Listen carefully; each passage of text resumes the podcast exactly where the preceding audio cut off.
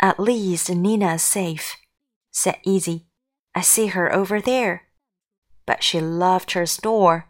She must be so upset, I said.